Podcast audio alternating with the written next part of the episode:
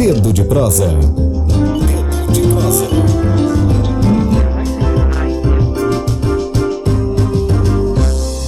Bom dia para você que nos acompanha aí na plataforma Spotify, no nosso podcast, o Tamborcast. O nosso podcast é um quadro do jornal Tambor, que hoje, quarta-feira, dia 12 de fevereiro de 2020, é com o advogado da Sociedade Maranhense de Direitos Humanos, Diogo Cabral, e também com o membro da direção estadual do Movimento dos Trabalhadores Sem Terra no Maranhão, Jonas Borges. Começo desejando um bom dia ao Diogo Cabral. Bom dia, Diogo, bom e dia. seja bem-vindo aqui Obrigado. novamente à Agência Tambor. Jonas, bom dia para você, bem-vindo. Bom dia a todos e todas, agradecemos o convite, estamos aqui à disposição para o debate. Bom, conforme já anunciamos, a, o nosso quadro Dedo de Prosa hoje debate os 15 anos do assassinato da irmã Dorothy Steng, os 41 anos da Sociedade Maranhense de Direitos Humanos e o lançamento da cartilha Pedagogia da Proteção. Vou começar com a cartilha, né, Jonas? Diogo, estamos aqui com a, uma cartilha que será lançada hoje, é isso, Diogo? Isso, Flávia. Essa cartilha ela é lançada exatamente no, no, aniversário de 41 anos da Sociedade Maranhense de Direitos Humanos. Né? Ela vai ser lançada no Soló Cultural é, Maria Firmina, é, a partir das é, 16 horas. Então há uma programação bem interessante que se inicia com, com, com debate né, a partir é, da própria cartilha Pedagogia da Proteção, que é um, um fazer coletivo de, de várias pessoas, né? De várias organizações que se propuseram a debater diante do cenário é, de risco que nós temos enfrentado no Brasil, sobretudo para defensores e defensoras de direitos humanos. Então, é um esforço coletivo é, que, a partir desse de intensos diálogos que foram é, fomentados, que foram constituídos, nós chegamos à, confecção dessa, dessa cartilha é, de, de pedagogia da proteção, que é a forma é, que nós entendemos de fazer proteção a pessoas ameaçadas é, no Brasil. Né? Nós hoje, como mencionei, temos um, um cenário historicamente é, desfavorável a trabalhadores rurais, jornalistas, é, indígenas, com alta taxa de, de, de, assassinato e de milhares de pessoas ameaçadas de morte por conta de suas posições políticas, por conta de suas lutas. E esse material que nós disponibilizamos às organizações, aos movimentos sociais, ela, ela busca é, abrir o debate sobre a necessidade da, da proteção e de se entender a proteção a pessoas ameaçadas como um processo político de, de, de, de resistência. Perfeito. Jonas, a gente hoje vive um talvez o pior momento da história, um dos piores momentos da história do Brasil pós-ditadura militar. É, a pedagogia da proteção, como é que a gente traduziria essa pedagogia para os nossos ouvintes hoje? Então, bom dia a todos e todas mais uma vez. Agradecer Rádio Tambor, a agência, por estar aqui nesse momento. Olha aqui, a que ponto chegamos, né? Temos que criar uma, uma cartilha, cartilha de... da pedagogia e da proteção para garantir o direito fundamental à vida, Sim. né? É o que nós estamos vivendo no Brasil. Mas são instrumentais importantes. Uma cartilha dessa ela nos ajuda ajuda os, aqueles militantes sociais de sindicatos, jornalistas, como falou né, o Diogo, para que a gente nos defenda, para que a gente possa continuar na defesa dos direitos humanos das pessoas. Então, essa cartilha ela vai cumprir um papel importante de orientação, de proteção, para que a gente né, mantenha vivo aqueles e aquelas Sim. que no Maranhão, nos municípios né, do nosso estado, na, na, na, no sindicato, lá na associação de moradores, lutando né, para garantir o seu direito, o direito à terra, à vida, né, possa permanecer e garantir que a gente então viva nessa plena democracia. Então, a gente parabeniza a sociedade né, por esse material. É um presente né, dela para a gente, mas também é um presente também dos seus 41 anos de existência. E dizer que, né, que instituições importantes como a Sociedade Maranhão de Direitos Humanos representa uma conquista para o nosso Estado do Maranhão, representa uma conquista para a democracia. Porque, como diz o Diogo, esse momento que estamos vivendo, né, realmente uma tendência fascista no nosso país, de um governo que estimula a violência, é preciso fortalecer instituições que fortaleçam a democracia. É preciso né, fortalecer instituições que fortaleçam o direito humano. Então, a gente está aqui, né, trazendo esse instrumental e dizendo, ó, estamos solidários, estamos vivos, estamos cada vez mais né, firmes para que né, a gente garanta a vida, seja quilombola, indígena, sem terra, camponeses, todos os militantes que, que fazem a denúncia, que fazem a luta em defesa da vida. Então, hoje é um dia especial, esse material é especial, e a gente acredita que né, resistiremos a esse momento tão, digamos, difícil no Brasil, mas com certeza se constitui como uma passagem na história e com certeza em novo momento viveremos. Perfeito. Diogo, se nós formos fazer uma reconstituição deste país no ponto de vista das execuções que vêm sendo cometidas, Chico Mendes, Irmã Dorothy há 15 anos, Marielle Franco, esse ano faz dois anos da execução da Marielle, de um lado ou de outro, recentemente do miliciano Adriano da Nóbrega, que foi executado. Esse, todos esses crimes eles têm em comum uma elucidação parcial. Tem-se a sensação de que apenas uma parte dos culpados é punida e os verdadeiros mandantes, um ou outro, tem sido punido do ponto de vista da justiça. É, essa característica, como é que tu analisas essa característica do Brasil do ponto de vista de execução de pessoas, de assassinatos de pistoleiros, quando só parcialmente se descobre a, as causas, as origens? Como é que tu uhum. avalia esse, esse processo todo? Flávia, é, existe um padrão de impunidade no Brasil. É um padrão. É padrão. Né? É um padrão. Isso é um padrão que nós é, demonstramos a partir da análise não só infelizmente, da, dos assassinatos da irmã Dorothy, que hoje faz 15 anos, da Marielle, que faz dois anos agora no, no, no, próximo mês. Você analisar, por exemplo, os dados de 1964 até 2019, de todas as pessoas que foram mortas em razão da luta por terra, da luta por direitos, você vai encontrar uma execução promovida por arma de fogo, geralmente, a grande maioria, 90% por arma de fogo, você vai encontrar uma quantidade ínfima de inquéritos policiais instaurados e você vai encontrar uma quantidade muito menor de processos que foram judicializados para se chegar a, a, a um julgamento na forma da lei e alguma condenação. No estado do Maranhão, é, é uma vergonha o que nós temos é, no que se refere a assassinato de lideranças. No estado do Maranhão há quase 200 assassinatos nos últimos 30 anos. Tá? Se eu pegar de 89 para cá, então estou fazendo um recorte de 30 anos. E cinco casos, cinco, tão somente cinco casos foram levados a julgamento. Cinco casos? Cinco casos. Cinco casos. Eu posso dar um exemplo de uma liderança que é acompanhada pela Sociedade Maranhense de Direitos Humanos, que foi assassinado no dia 19 de julho de 2014, seu Zé Nedina, no município de Araiose e passados mais de, de cinco anos, né, nós estamos entrando no sexto ano do, do seu assassinato, não teve conclusão do inquérito policial.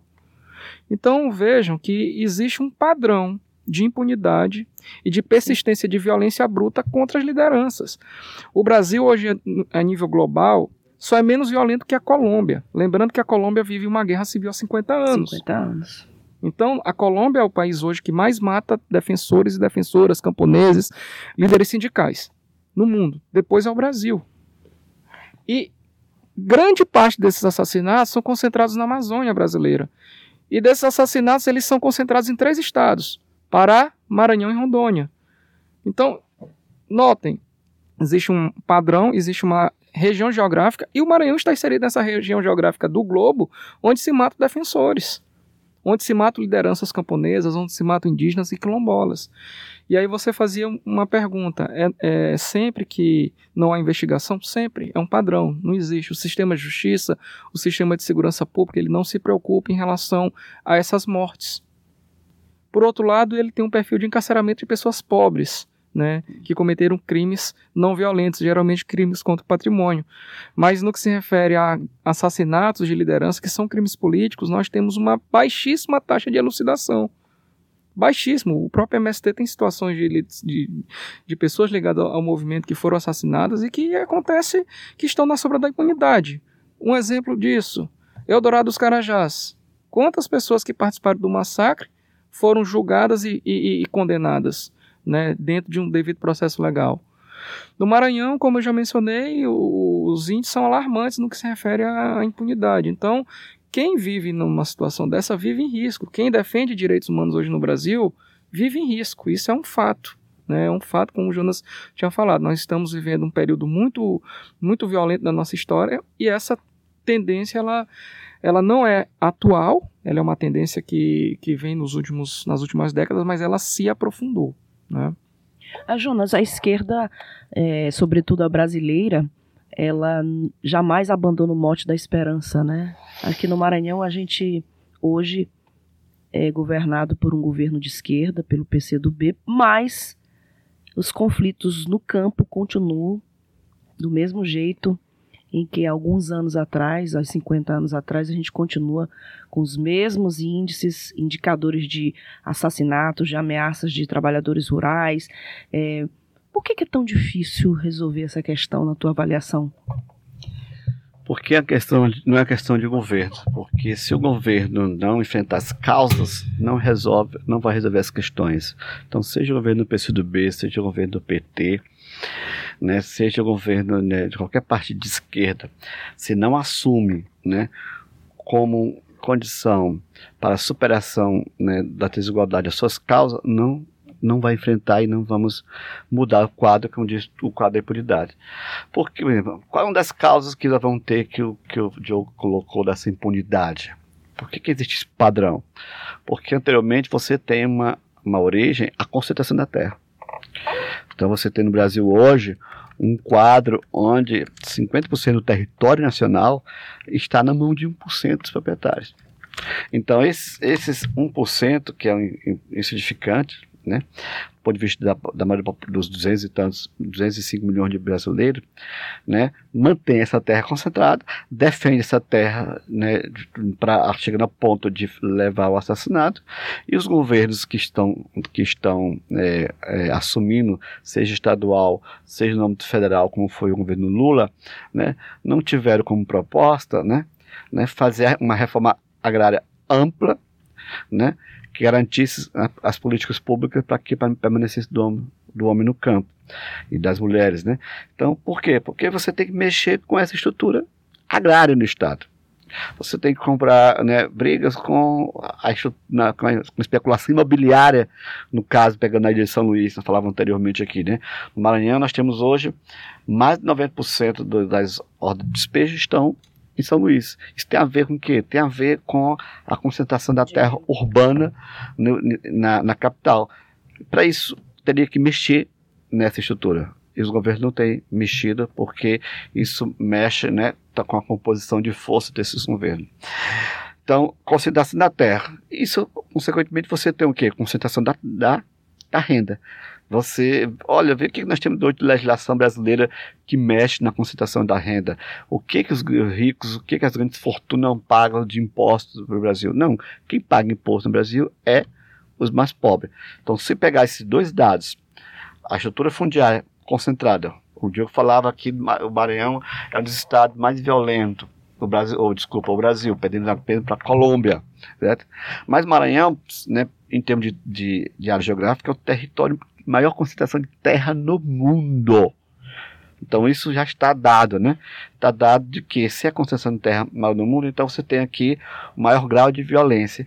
Então qualquer política pública, qualquer de governo de estado, tem que mexer com isso para resolver o problema resolver o problema e não da se terra. Mexe com isso, aí né? não se mexe, porque se mexer com isso é mexer nas, né, nos acordos, né, na correlação, nas composições políticas. Então, nós só vamos ter uma verdadeira reforma agrária, uma verdadeira distribuição de terra quando você mexer na estrutura fundiária desse país. Isso, né, ainda infelizmente hoje os governos que se colocam, né, Nesse, nessa, nessa, no comando ser estadual ou nacional, não colocaram essa pauta como necessária né, como prioridade dos seus governos. Coloca-se como prioridade, por exemplo, em busca de investimentos de chineses para a construção de um porto privado, mas não se coloca na pauta de negociação do governo como prioridade a questão agrária, de conflitos agrários. Aí você pensa a pauta de exportação, a produção e mercadoria, e você não prioriza as commodities, né, seja soja, seja milho, seja minério, em contraposição você tem a agricultura camponesa, os camponeses cada vez mais marginalizados, sem políticas públicas, e o mercado interno, né, tendo que importar, por exemplo, água de coco, porque o não tem prioridade né, uma reforma agrária, uma política agrícola que beneficie esses camponeses. E aí vem o quê? Aí vem a situação né, de conflitos, a situação de ameaças, e a situação permanente, então, da questão do e o Maranhão se coloca ne- entre os estados mais né, de maior intensidade de conflito do Brasil. Hoje, Maranhão, todas as regiões do Maranhão, você tem famílias ameaçadas, né, seja pela mineração, seja pelo, pelo, pelo, pelo- gás, seja pela soja, seja pelo eucalipto. Então, isso vem se intensificando, já que né, há um certo, né, digamos, um estímulo por parte dos incentivos públicos dos grandes projetos aqui no estado. Diogo, vamos falar um pouquinho agora dos 15 anos sem Dorothy, é, sobre o legado da Dorothy. Queria um- uma fala tua sobre o legado da Dorothy, esses 15 anos depois. É, A irmã Dorothy, ela está presente, né, em todos os dias da, de- das lutas dos movimentos sociais desse país. né.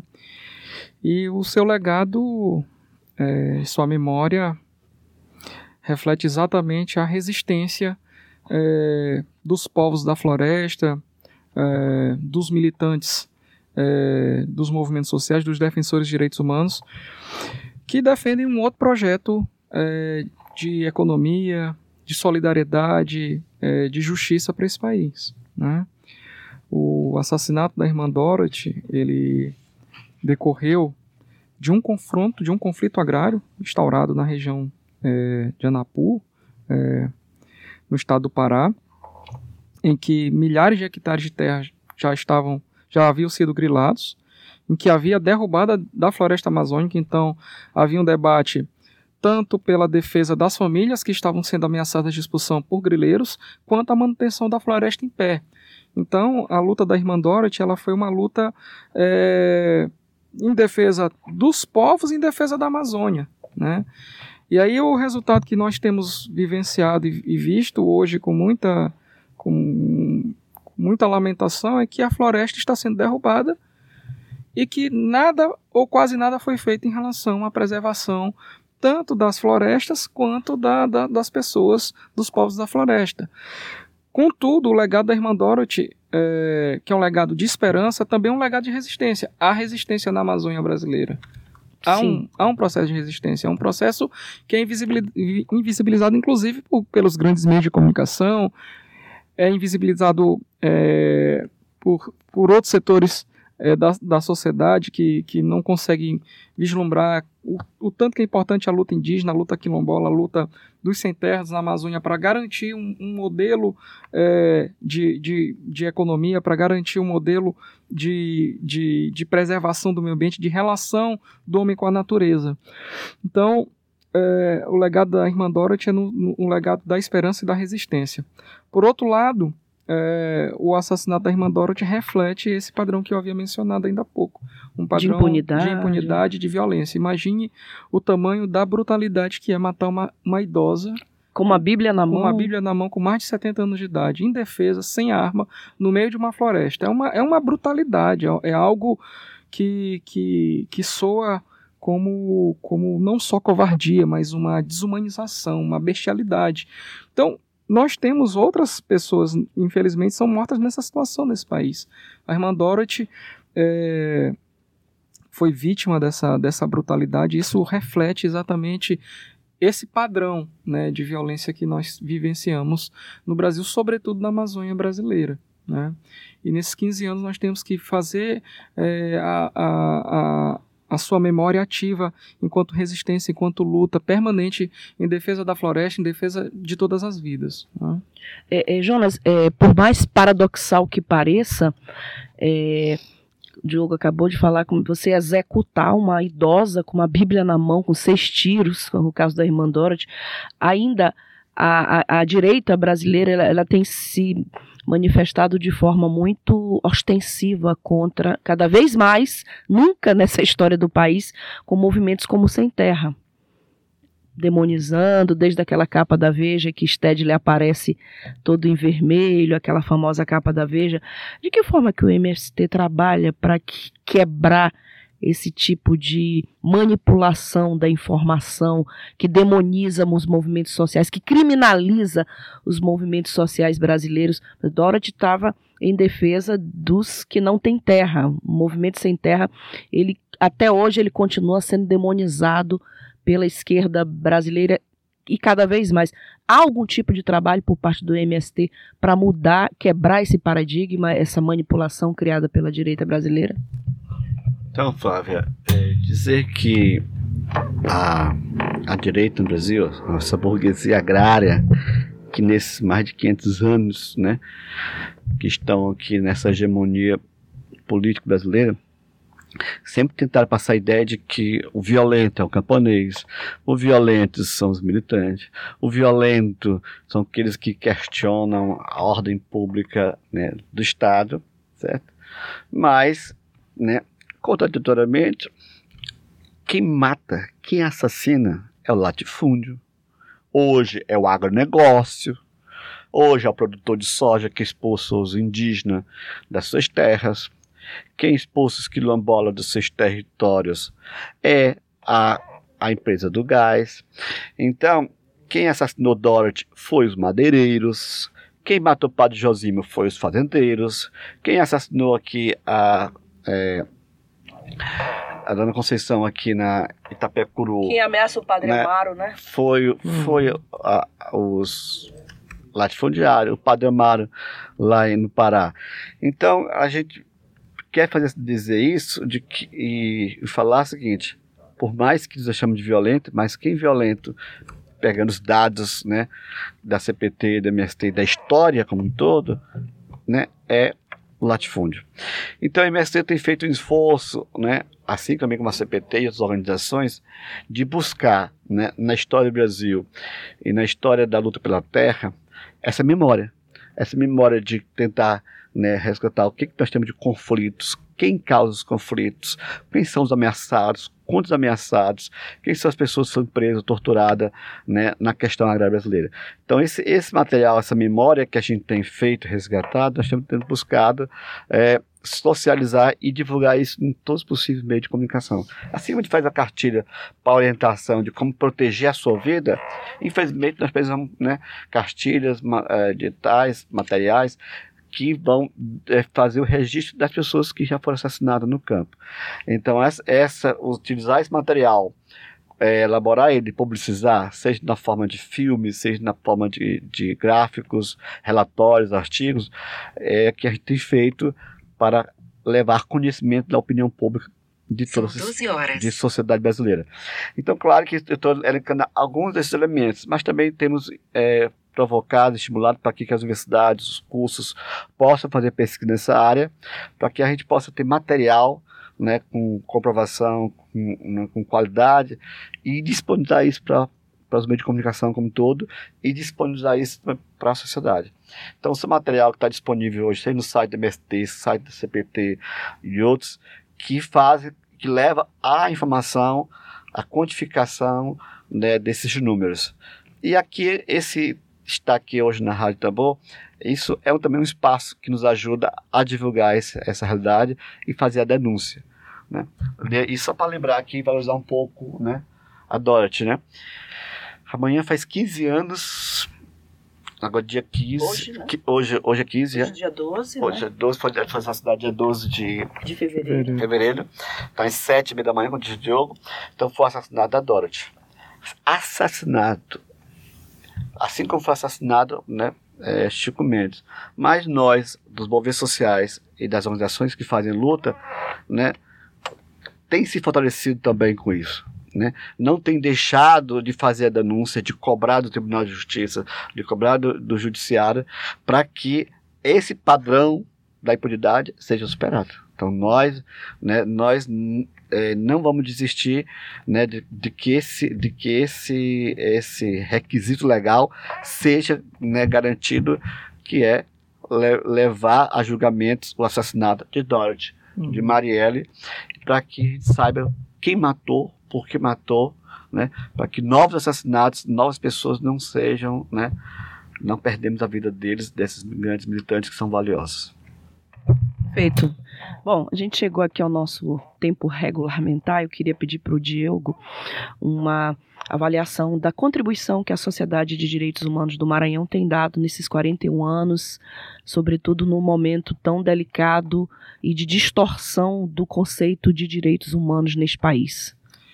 Bem, hoje é uma, é uma data é, de memória, mas também uma data especial pelo fato de que são 41 anos de existência de, um, de uma organização que surgiu ao enfrentamento da ditadura em 1979. Então, foi um momento de, de, de muito enfrentamento, foi, foi, foi, o ano da greve é, em São Luís. Sim. Né? Foi um período que se atravessou na década de 80 de enfrentamento aos grupos de extermínio que atuavam no interior do estado e na capital. Foi um período de enfrentamento às diversas é, matanças que ocorreram no complexo penitenciário de Pedrinhas. Né?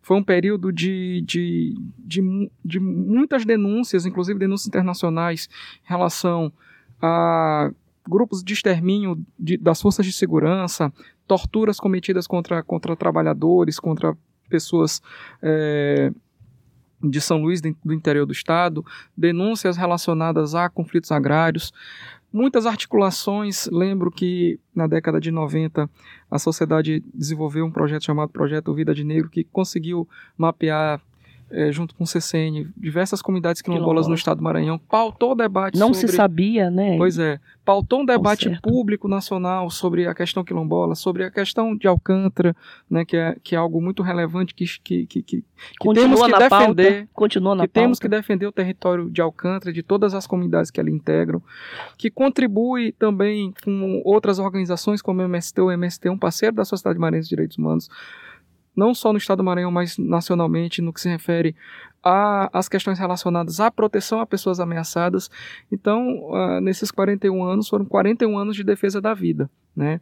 E nosso lema é em defesa de todas as vidas, todas as vidas valem. Né? E esperamos é, hoje, é, às 16 horas, que, que os companheiros e as companheiras, membros, estudantes, possam estar lá no, no Solar Cultural é, às 16 horas para participar do nosso debate. Solar Cultural Maria, Maria Firmina, Firmina dos Reis. Jonas, eu vou pedir as tuas considerações finais, tua mensagem final para os nossos ouvintes, pode ser o convite. Solar Cultural Maria Firmina dos Reis, que fica lá na rua Rio Branco, centro de São Luís, um lugar muito charmoso, um lugar maravilhoso, onde muitas coisas têm sido realizadas ali.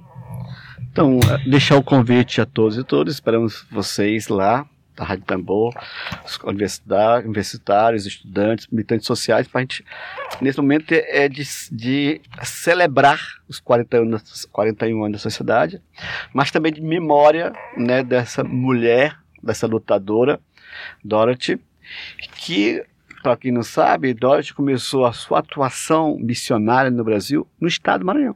Uhum. no município de Coroatá, Coroatá, foi aonde ela esteve por um bom tempo. De lá que ela então foi para o Pará e começou a fazer trabalho lá em Anapu, na região com professores, com educadores, com a igreja. E lá então foi assassinada. Então hoje é o momento da gente celebrar a vida, mas também de memorizar aqueles e aquelas, assim como Marielle, foram assassinados pela violência do latifúndio, hoje pela violência do agronegócio. E eu sempre digo, o agronegócio não é pop, o agronegócio não é tech, o agronegócio mata. Então vamos hoje, a, a, a neste momento de, de, de festa, mas também de memória, e contar com vocês todos no Solar Cultural Maria Firmina, às 16 horas. Muito obrigada, Jonas Diogo. Muito obrigada pela presença. Obrigado, microfones sempre abertos aqui para essa pauta em tempos de necropolítica, pedagogia da proteção. Hoje, às quatro da tarde, lá no Solar Cultural Maria Firmina dos Reis. Vai haver o lançamento da cartilha, a celebração pelos 41 anos da Sociedade Maranhense de Direitos Humanos e os 15 anos sem Dorothy a irmã Dorothy. Obrigada pela sua audiência, muita gente. Silvana Gonçalves, parabéns à Sociedade Maranhense de Direitos Humanos, acompanhando a transmissão. Rielda Alves, Irmãos Inclusão, Marcelo Henrique Silva, uh, Igor Maciel, Vânia Rodrigues, jornalista, um abraço para você. Ana Valéria Lucena, professora Marivânia Moura, Andressa Santana Dutra, muita gente, a gente não vai conseguir ler, mas muito obrigada pela audiência de todos os dias aqui no Jornal da, TV, da, da Agência Tambor, comunicação a serviço do interesse público, a serviço da cidadania, a serviço da democracia brasileira. Uma boa tarde para você, a gente volta amanhã. Web Rádio Tambor, a primeira rede de comunicação popular do Maranhão. Comunicação comunitária, livre, alternativa e popular. Morreu, Maria é